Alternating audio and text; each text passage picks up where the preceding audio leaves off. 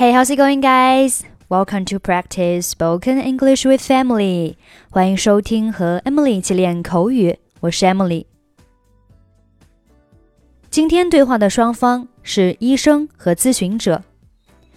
这个咨询者询问医生如何才能保持健康。保持健康叫 stay healthy。stay healthy。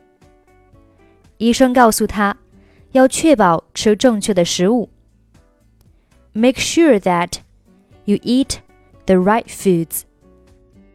在今天的对话当中，你会听到这些词汇：新鲜水果 （fresh fruits），fresh fruits；蔬菜 （vegetables），vegetables；全谷物 （whole grains），whole grains。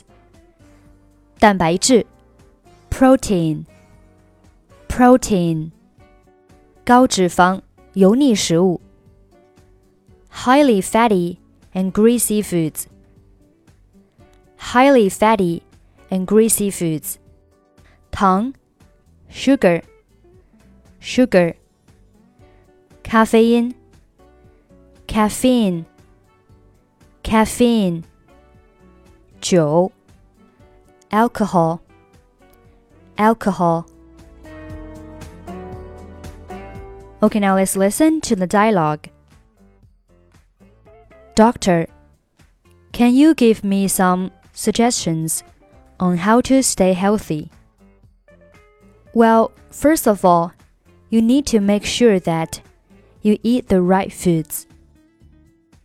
What are the best foods to eat? You should emphasize fresh fruits and vegetables, along with whole grains and protein.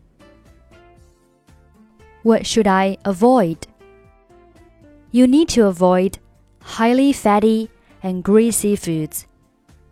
You should also avoid too much sugar and caffeine. What else is important to stay healthy? You need to get plenty of exercise every day. If you smoke, you need to stop. Is it okay to drink alcohol? Actually, studies have shown that people who have one half a glass of alcohol per day do better than those who don't drink. Okay, that's pretty much for today.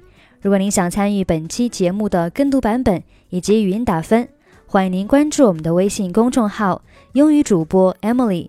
在公众号里回复“节目”两个字就可以加入，或者您也可以关注我们的抖音号“英语主播 Emily”，获取更多英语内容。